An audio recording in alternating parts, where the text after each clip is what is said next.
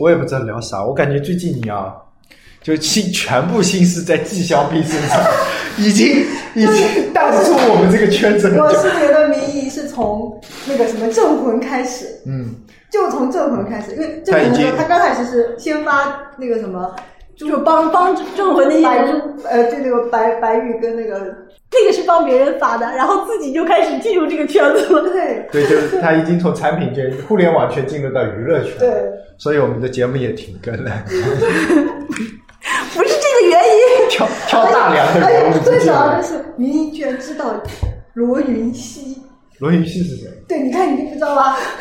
我为什么不可以知道我意思？对，民意居然知道罗云熙，因为罗云熙也是我一个，也是因为我很早前，我那时候不是跟佩佩一起追那个《何以笙箫默》的时候才知道的呀。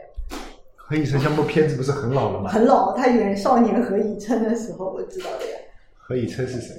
何以笙箫默的男主角，男主角。哦，这样的。哦，哦，对，所以我这个时候我才知道有这个人的呀。然后，然后我最近又看到他了，但是，对啊，但是明意居然知道，因为一个是明意不看这种电视剧的，一个就是那种谈情说爱的电视剧，也不看武侠仙仙侠的电视剧啊。嗯像蜜晨晨你没看过吧？什么深深？像蜜晨晨，晨晨，我看过那个剪辑，要不然我不知道邓伦呀。我不知道，邓伦是谁？不是，咱们这个节目不应该变成一个娱乐节目，咱们变成互联网节目。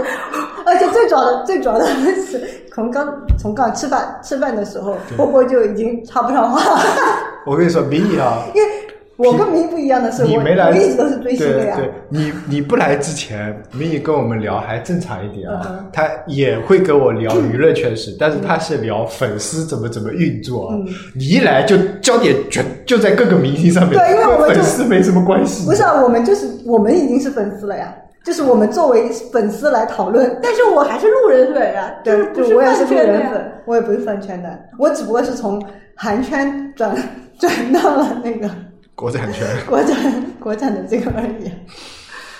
那你以前在韩国追星怎么追的？我们那这个好好老啊，就要从高中开始讲的，我勒个天！不讲了，就要从高高一开始讲的呀。不是我先有组织吗？我不参加组织，但是我个人那个。哇，你个啊，但是也不能不算组织啊，因为以前是大家都是混贴吧的嘛，混贴吧的话，生日啊或者什好老的么的时候，一个产品。就是其实类似于现在就他们给爱豆打榜啊，就是说我们今天要把他们刷到第一，或者反正就类似于那你负责干什么呢？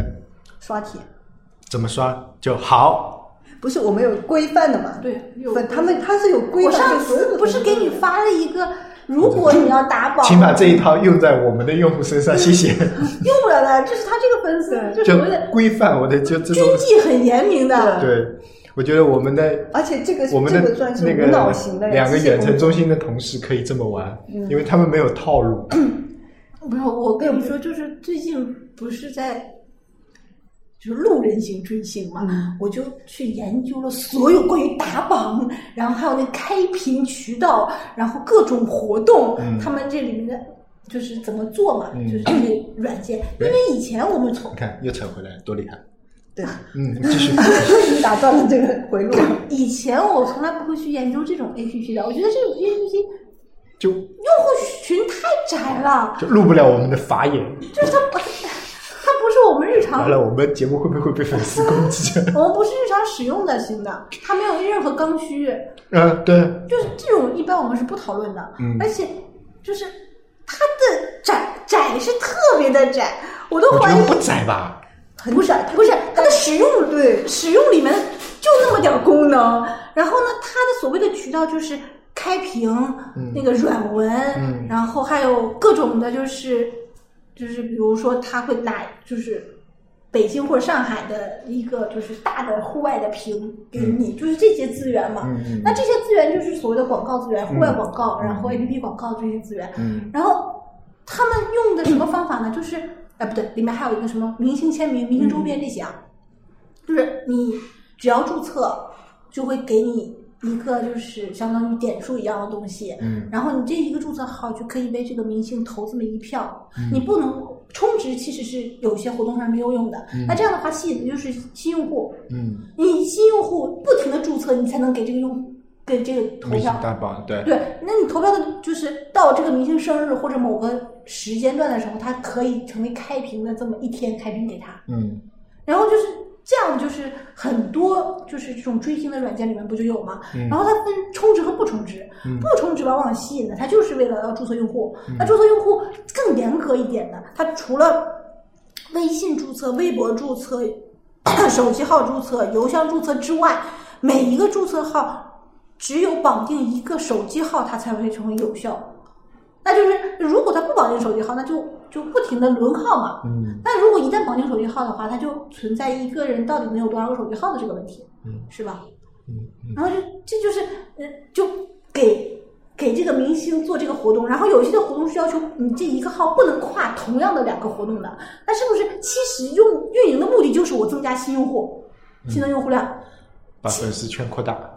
不是粉丝圈没有没有圈圈还是这么大的。对圈还是这么大，它就不停的让你就是真实用户注册嘛，嗯它没有扩大圈呀，而且它里面没有什么功能。嗯我给你主要的功能就是，我跟你说几个啊，所谓的正常的打那打 call，打 call 就是给你发帖，你就不停的发帖吧。然后你还有就是你评论和点赞，这都是普通的吧。然后还有一种就是打榜，打榜就是你每天要要做很多任务，然后有会有票，然后投票。然后还有一种那个现金型的打榜，就是充值，然后给他就是给他礼物啊什么这种打榜，然后就是形成一个雷达图。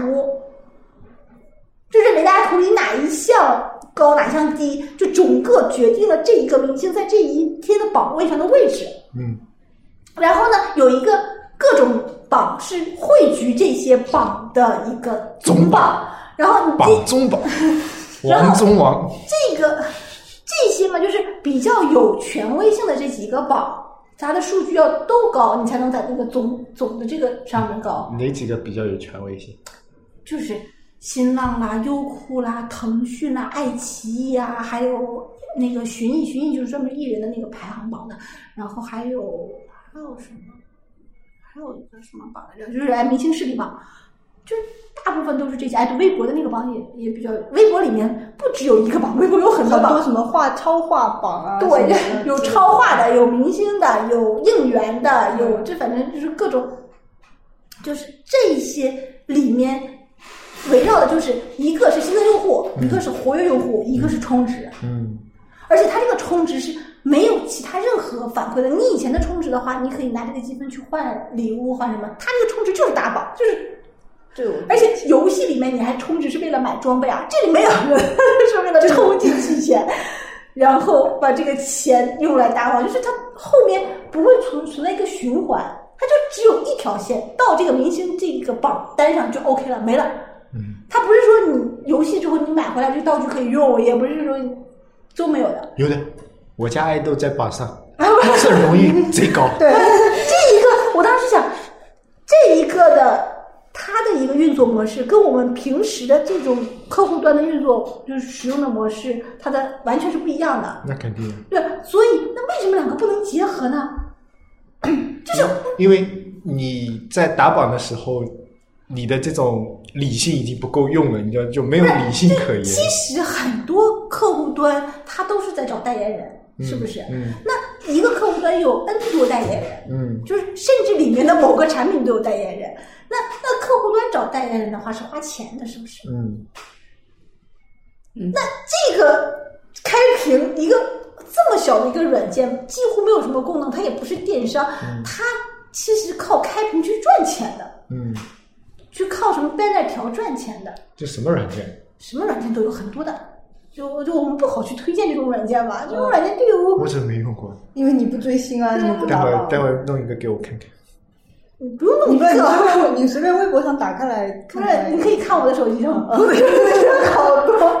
明充钱了吗？明明的手机我不能再看了，开屏一个裸男啊，不对，没有裸男，没有裸男，正常的？正常的穿衣服。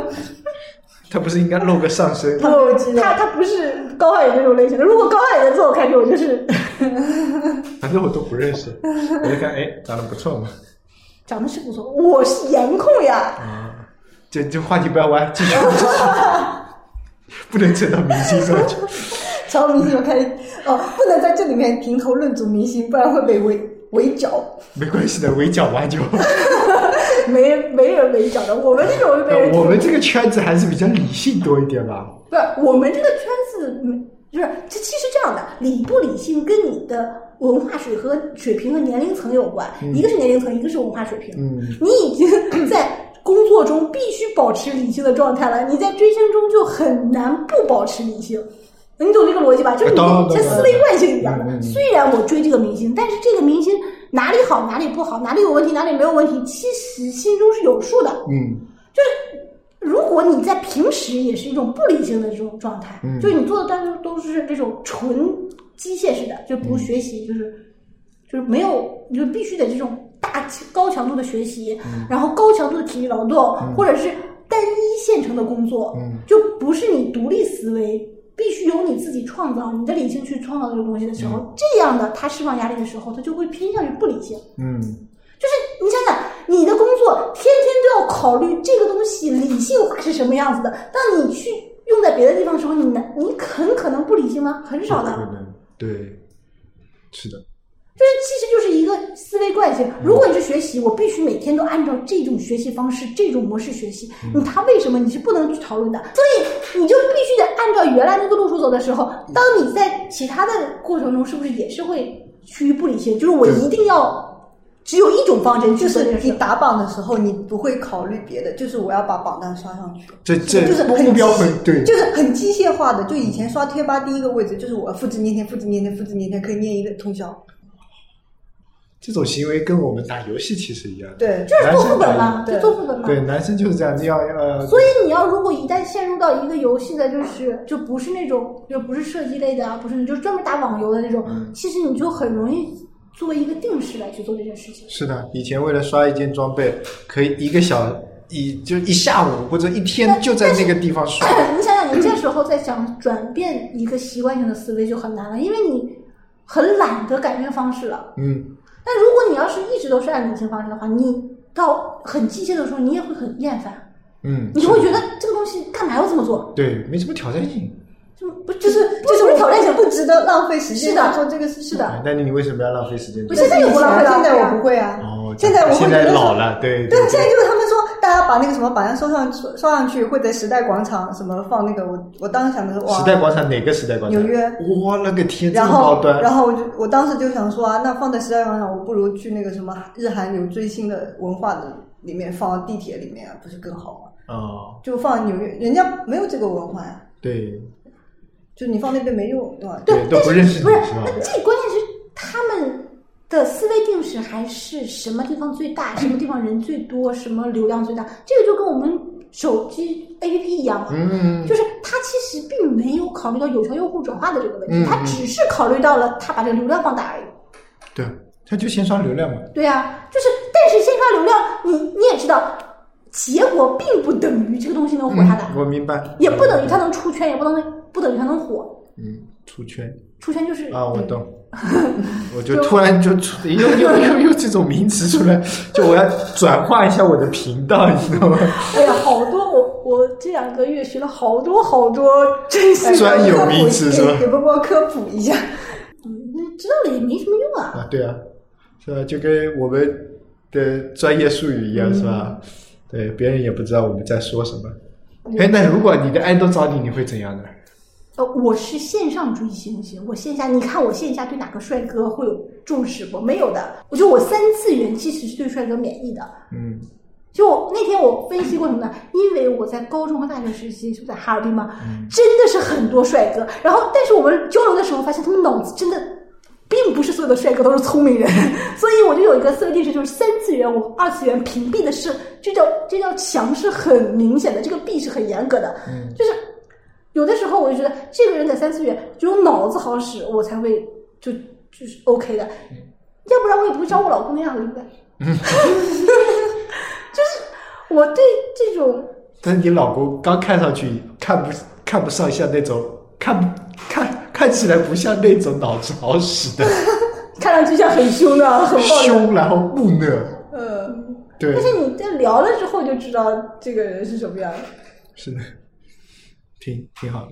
没有，就是其实，在三次元当中，我对帅哥是很免疫的。就是这个人长得再帅，嗯其实我要是跟他交流完之后，发现他是个傻逼的话，我也会喷人的，就是不存在你长得多帅。但是我二次元是铁颜的，就是二次元就是我，你只要放照片好看就可以，其他都无所谓；你只要拍戏好看就可以，其他无所谓。就是这个弊是很明显的。作奸犯科也无所谓。那不行的，这是人品格问题，这个是就是所有违法乱纪的都是不可以的，嗯，就是人的三观有问题也是不行的。所以为什么微博上会有很多人说，人就比如说像这个吴秀波出了事，很多人都会说啊那是私生活的事情，他说看他的戏就好了呀。然后就想说这种，因为我觉得相由心生，就是这个人那个心就三观不正啊，心地不好，品德不强，其实从从他的那个面相中还是能表现出来的。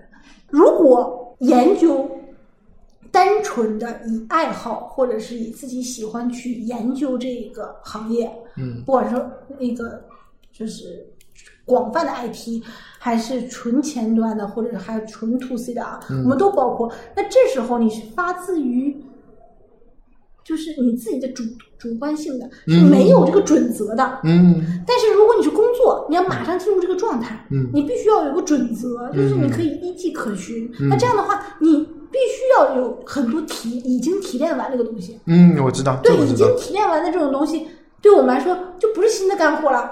对啊，就是老干货了，而且这种老到就是我们都是所谓的，你根本就不用学，就是顺手就做做就可以了，对不对？嗯，对。但是我最近在看另外一类的东西啊，比如说运运营类，我最近也接触了嘛。但是我懂这些套路，其实都懂，但没有实战过，完全不太一样。还有看一些营销类的，然后经典的那些还懂，但是那些就是比如说稍微那个一些，我觉得哎，啊讲的好像很有道理的样子啊。但是就就跟就就是因为我们没有接触过那个行业，然后就是。那个那句话叫什么？降维打击，就感觉他用高层的来打你，你就觉得哇，好好他妈牛逼，是吧？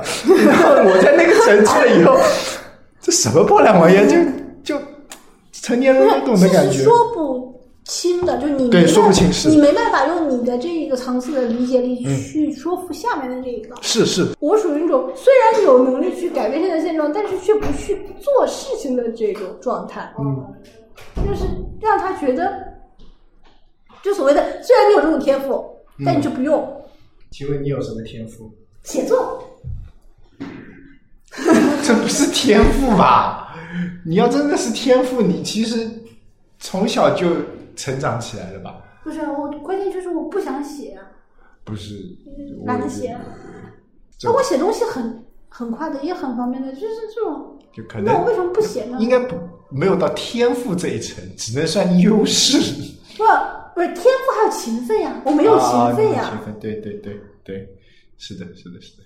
就你有这个天赋，然后不去运用。对呀，就是我没有勤奋这一项。嗯嗯你说，那我两项都没有说音乐，我是真的一点天赋都没有。啊，对，反正我也五音不全，对吧？然后就是绘画嘛，其实我也没有什么天赋，嗯就真的是没有天赋嗯。那有天赋的东西，其实我又没有勤奋，这就会出现一个问题，这个就相当于你自我培养一个产品一样，嗯，你这个产品其实不错的，对。不。管定位啊什么都不要，然后就没有没有不推。对，懒得推，也不一定是不推就就行，就不研究它啊怎么不研究它市场，不研究。市场就也也有可能知道，但嗯就不想做，是的。或者说就是懒得做懒得用心去做那一部分。顺其自然就好了。就像信了那个邪叫船到教头自然直，是的，好东西总会成功的。所以就是没有这一部分。就比如嗯你看我写东西其实是很快的，然后写什么样的文章都 OK 的，嗯但是我从来就没有见过我努力写东西的过，对不对？嗯，公众号写一篇吗，不写，写写两篇吧，不写。写三篇。有你这么讨价还价的吗？对对对对对，不行，你以为你说到第三篇的时候，我会考虑写一篇吗？不可能的。套路不进吧？不是，说那天我们还研究说，你容容不容易被洗脑，和你的这个产品容易不容易，就是拿到用户，其实是一个很直接的问题。嗯也就是为什么有一些产品就是割割韭菜很容易割，就是因为他面对的是容易洗脑的那批人。嗯那你，那你如果你这个本身就不是面对容易洗脑的那批，就比如你是个工作软件，嗯你是一个是一个高端消费软件，嗯，你面对的人群全都是很理性的人群的时候，对，这时候怎么办？嗯。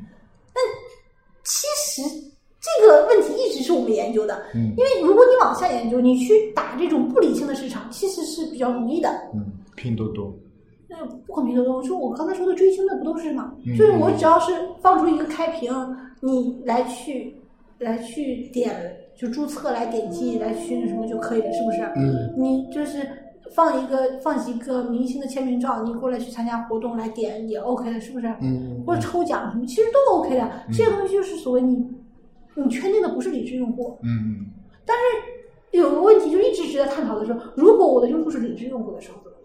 就是你不想去面对不理智的用户。对，有你像比如说啊，尤其是 to B 类的软件，嗯然后你接触的都是他工作的这个场景啊，那么。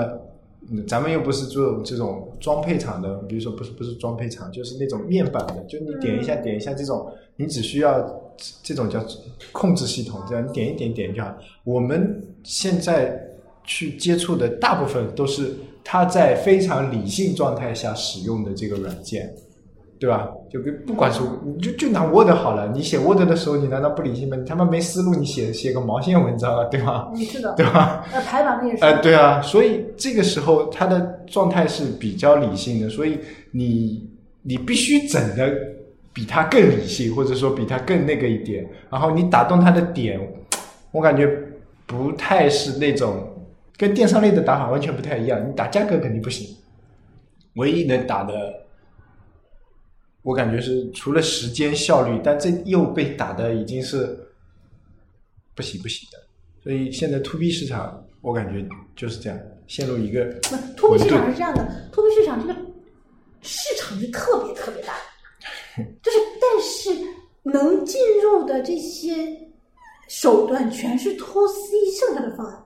嗯。就是出现一个没有用一个真正 to B 的互联网手段进入 to B 市场的这么一个方针，嗯，现在没有，对，全都是按 to C 的理论在打。按 to C 的理论去打 to B 的市场，要么就是按原来线下 to B 的方针去打 to B，嗯。并没有一个线上的 to B 的产品的运营和产品的设计，也就是现在没有一个很成熟的 to B 的线上的专专属的一个运营方式。而且我感觉 to B 很难有一套，是的，对吧？它肯定是就是非常细跟碎。而且它特别针对行业性。嗯嗯嗯嗯，每个行业都不太一样，尤其是我们面对的这个行业，那那些用户都是精打细算的，你算得过他们吗？说你算得过他们吗？算不每一个其实 to B 的行业都会出现这个问题的，哪个行业不是精打细算的？嗯，我的意思是，不是精打细算全都死掉了。对我们这波用户，他本身就是那种人，就本身就在算账的人。对，那这就会出现一个，你 to B 和 to C 是否中间存在一个很高的壁垒？那但是所有 to B 的人本身在生活中又是 to C 的，嗯你不可能说割裂的你做 to B 的时候是一种生活方式，你做 to C 的时候是一种生活方式，嗯，那这个很奇怪嘛？肯定的。对啊，所以那天我不就说企业微信就是就这就是一个问题嘛？它两边不互通。对，一个是不互通，二是你把 C C 的人导到 B 里的时候，又出现一个负数的情况，就是我在企业微信跟你的微信聊天和跟你的工作中的聊天不是一个同是一个，不是一个人，那这样的话就出现问题。我在微信上跟你谈工作，和在企业微信上跟你谈工作没什么区别的，也不通，也不通的。，那因为是我们是同事，然后又是朋友的关系。但是这个样的人很多呀。嗯，就是，哎，对，理论上来说，他就是想让你区分你的工作跟你的生活分开，就是你聊别的话题，你去微信上聊，然后你要聊工作，就在企业微信上聊，它相当于是一个内部通讯工具。然后现在很多也不一定很多啊，就是有会拿这个企业微信当那个客户管理来用嘛，对吧？我加外部的微信嘛，就相当于微信已经把你的渠道铺好了。本来比如说我要呃跟你建立联系，要么电话交换名片，这打电话也浪费钱，什么是吧？然后说要么用我们自己内部的这个程序，然后你要你要下一个聊天，我要下一个聊天，是吧？以前就很早以前的这种什么这种通讯工具应该也很多的，是吧？就然后这个要下载又很麻烦，是吧？又又不愿意下，对吧？那他就用这种方式，我我是内部员工，当然啊，我本来跟你也可以用我的微信跟你的微信嘛，但这个是我的微信，我的微信，如果我这个人离职或者说我这个人走了以后，那么我这个关系就有可能会把客户带走，尤其是那些就像以前我们看那种电视连续剧一样的，这么什么那种，哎，自己走了把客户带走，就变成了一家小公司，小公司或者说甚至还还回来挖点墙角之类的，对吧？这是有一种担心。第二个呢，就是说本来我跟你维系的好好的，然后你一走，你又不可能把你的微信交出来。刚当初开展工作的时候是为了方便我加你微信，后来就不愿不可能是把你的微信交出来，这微信是我的呀。就就像以前我们注册账号的时候，注册那些那些呃什么那个那个那个叫友盟这种账号的时候，都用自己手机号码注册一个，然后注册完了以后，你你把账号交出去，你你就交出去吧。但是有时候你你换一家公司，你要注册一个账号，然后你再再用自己的手机账号弄，然后反反反正我现在换了那么多家公司，我的手机账号能进好几个，我只要密码一找回好了，他们的数据我都看到，对吧？所以他就用这种这种这种来弄，但是还是不能解决根本问题。他是从他就是只是在管理者的角度来看，对他本来就是站在管理者的，角度来但是你要，从执行的人员说，我跟你就比如我是你是我的一个就是业务伙伴，我走了，我你再怎么你的联系方式在我原来的公司里，我你这个关系还是随着人走的呀。嗯嗯，就是这就存在一个问题，本身建立这一个关系的人一厢情愿的觉得他可以掌控公司所有的关，就是就是对外对内的关系，但是这是不可能掌控的。啊对，是的，对，所以我就觉得有的时候我们对于一个产品也是，每当设计产品和运营产品的时候，我们觉得能掌控用户的一个行为逻辑，嗯，这个东西只能针对于有纪律的这么一个逻辑任务方针，就是饭圈那种，就是我咔，你只能做这个东西。所以我觉得所以一般企业微信做不好，做不过钉钉也是这块这方面有原因的。一般的情况，大部分的人都是按照自己的情绪来处理事情的。你的情绪应该说你都会带点情绪进去，或者说，其实就是还是你只不过是抑制了自己的情绪，还是释放了自己的情绪，就是三分糖还是七分糖的关系。就是你的情绪在里面是由你自己来控制的你不想让你的这个客户走，你就他走不了的，对不对？就是你，你本身就是就就跟追星一样嘛。你喜欢这个明星的时候，你可以来给他打榜、花钱啊什么的。你不喜欢了，第二天就马上就没了。还能踩他一脚。啊，对，回踩是另一方面，那个回踩实在是太夸张了。就是所以。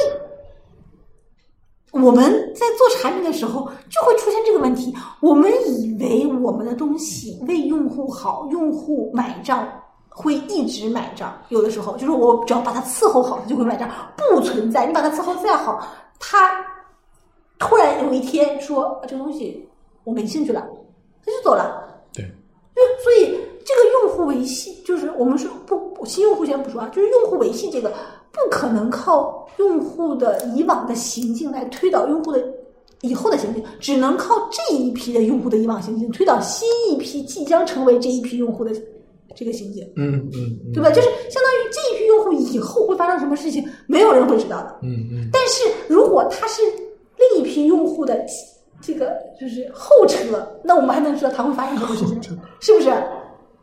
又一批，就是你的深深度用户会怎么走，怎么离开，没有人知道。但是你的活跃用户怎么变成深度用户，你自己应该是明白的。我知道，就是所谓的摸着石头过河就是这样的。我先摸摸看这块是圆的、方的，我知道了。然后我我就就下一个摸到的时候，觉得哦，这个应该是大致应该是个圆的，我应该是要这样。但是会出现一个问题的，你的就是有一个有一个叫类似像一个一条线，就这条线就是你的深度用户批量流失的这条线，嗯嗯，就是你总会遇到这种，哎，总会有衰退期的嘛。对这个衰退期不是说你的活跃用户是深度用户，就深度用户大批量离开，嗯，那这时间到了嘛，对吧？就地球也饱和了。那如果大批量的深度用户他的行为转变了，嗯，怎么办？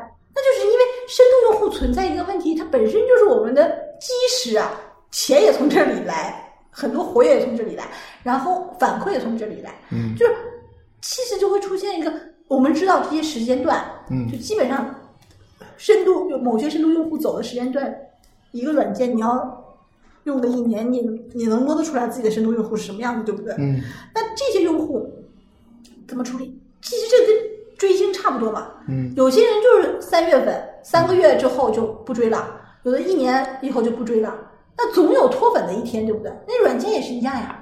对，所以就是这个软件你也不能大转型，大转型活跃活跃的粉丝就没了，嗯 对不对？嗯就是你把它说新粉没所谓的，他来了他本来就是陌生的，你愿意怎么样怎么样。嗯那活跃他还在活跃期，他就是已经对你这个产生了就是习惯和依赖了，嗯对不对？那你深度的，就是他又充值，但是他说活跃嘛也不不算很活跃，嗯因为他因为是深度用户嘛，就日常这么用着，对不对？嗯嗯它不会存在为了什么，就是有些活跃用户就是你会每天去签到，每天去就是拿积分，但是深度用户有可能就是我用每就是日常用，我也不签到了，我也不用积分，但我还用着你。对对对，然后他这是那这两批用户其实行为是不太一样的。是的，然后你的产品里面目标总是在活跃用户的时候，就会让深度用户很反感。就比如你老提醒我签到，妈的，我都一直在用你的，我不就不想签到呀。对我就是你老让我参加这个活动那个活动，我每天都在用你，我不想参加活动啊，嗯我年费会员，我不想参加活动，给你钱也可以。对，说明这产品没做好，这运营没做好。不是，这个就是产品的运营统一的去设计的。你看到很多年费用户，还有一一个劲儿的蹦着，你没有就是提示他又有这个小那个活动，有那个活动，有这个我任何活动我都不想参加，我就是你的年费会员，我就默默的用着里面我想要的这些功能，那这不就是深度用户是不是？嗯那活跃用户就是有的时候我我不是年费会员，我有可能就是月费会员，我就是想要就是充充值、打打积分，然后参加参加活动，然后有些活动我，就是。为了刷这个剧，我充的月会费员。是的，那就会出现这种情况。就其实，在一个产品设计上也是这个问题，你怎么区分一个你怎么伺候好深度用户和伺候好活跃用户？以前我们讨论的时候，这两个是一起讨论的。就是说以，对以前是没有分的那么细。对，我觉得现在因为大家在手机上的行为日趋偏向自我了，嗯你不会很就是就是很在意手机上的提示啊，很在意什么东西，所以就会一定要把它分开。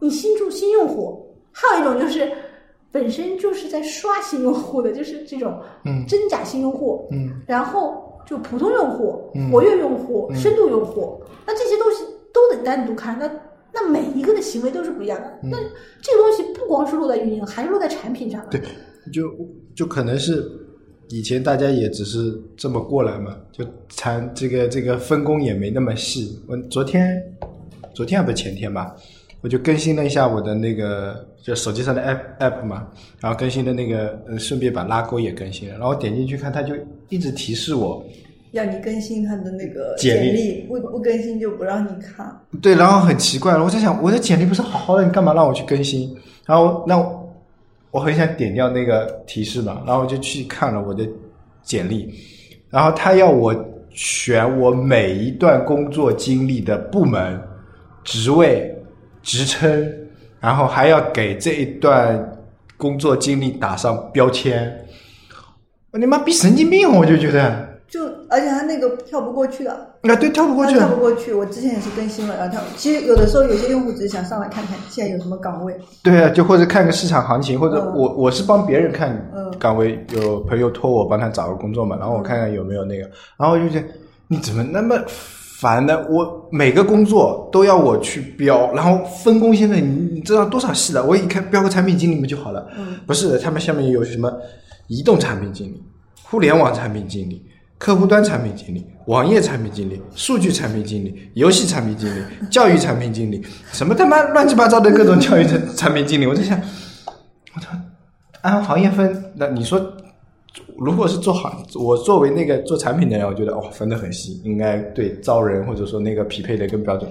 但作为我一个用户，尤其是像我们这种用户来说，真的从互联网成长到现在的，我我他妈产品对哪个都可以。对啊，我哪个 都可以，我都，然后一定只能让我选三个。对然后他对这这个工作你擅长的啊，他们擅长的什么产品设计，哎，我点了；产品规划我不点了；需求分析我不点了。然后点什么用户体验，哎，不能点了。他已经啊，已经只能三个了。我他妈只能做擅长三件事情了，是不是？我他妈不能擅长第四件事情了。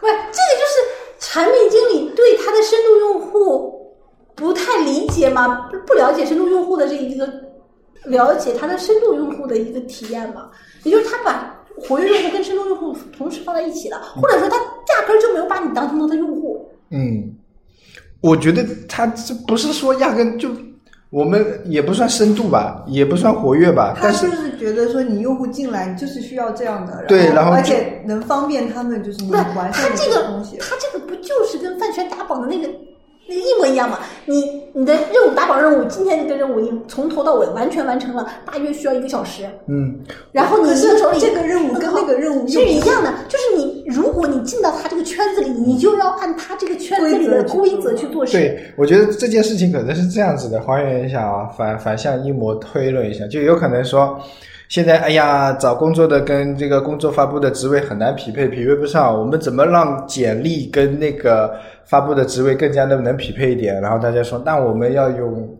两个什么数据分析一下，那数据能不能来？那我们给他们打上标签，这边打这个标签，那边打那个标签，那么通过标签匹配推荐可能会更精准。好，那么大家要去做这件事情，所以我更新一把。好，那怎么让用户去打标签呢？那么以前就是对我整个人打标签，整个人打标签又他妈不够精准，匹配的又太那个了。然后说好，那我对你每段经历打标签，然后我要每段经历去给你匹配那个对应的岗位，或者说岗位对应的职职位之类的，怎么他妈各各种匹配。然后好，那我们来呃产品讨论一下哦，那我给我设计各种标签，你选选就好了嘛。哎呀，标签多了怎么办？怎么开发说他妈的十个标签一一百个标签怎么选？那我们限定一个数据吧，让用户只能选几个。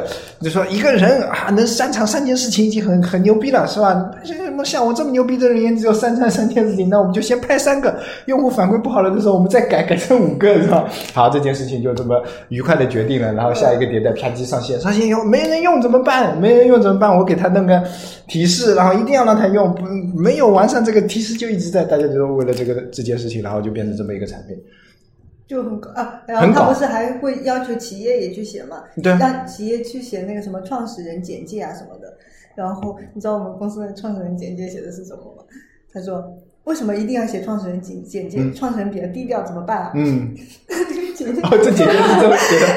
就人行政不想写啊。对啊，有些创始人是很低调的呀，他不想写，不是每，不是像创业公司或者说大部分的那个企业都创业公司需要自己打牌子，他对需要包装包装那个什么创始人这个品牌。是的，阿里出来的什么那个什么，什么，他就有 P 那 to P 都是这样的啊。对啊那其实这个就会出现一个问题嘛。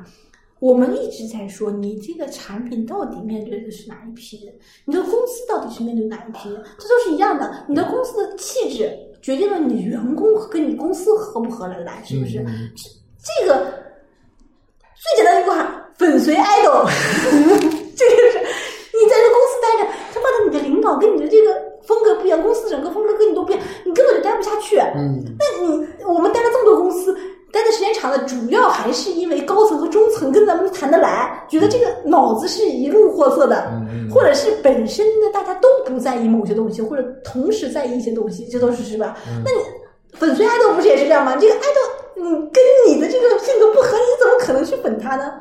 就或者他包装出来的对，包装出来的人展来设，就展现出来的人设跟你也不符，跟你的那个都不符，你也不太会喜欢上这样的人，对不对？嗯就是，就是，或者是他本身所存在的这个审美的这个这个方向跟你的不太符，你也不会喜欢。嗯这其实都是一个道理的呀。就是你一个游戏，这个游戏再火，你这个游戏就不喜欢这种游戏，你也不会去打的。嗯嗯嗯，那我觉得我明白，对，所以你的公司有一些道理都懂。有些低调的人就是喜欢低调的公司，比如我们，怎么变相夸了一波自己？我本身就很低调呀，是不是？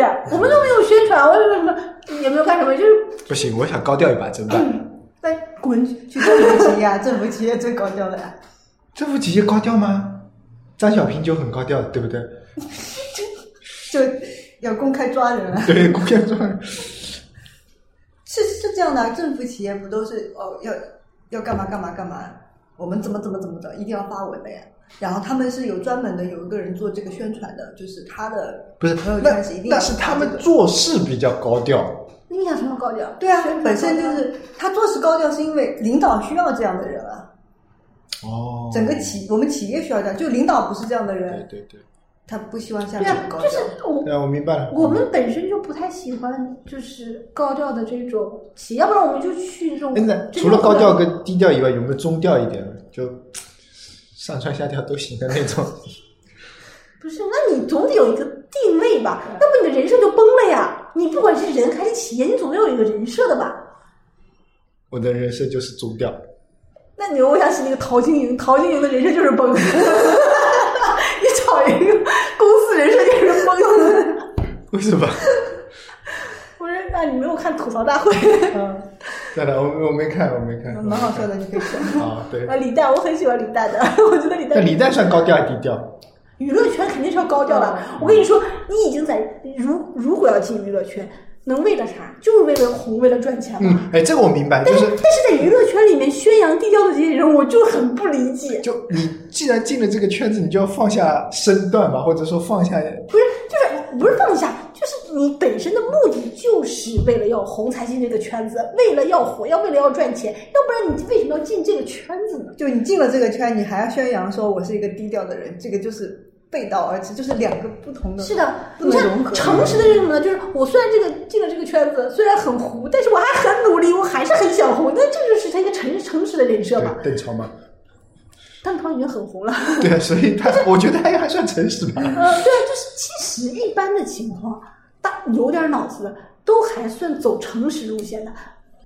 所以我觉得一个人找公司不能按照公司的好坏来找，要要按照公司的性格和你自己性格符不符合来找。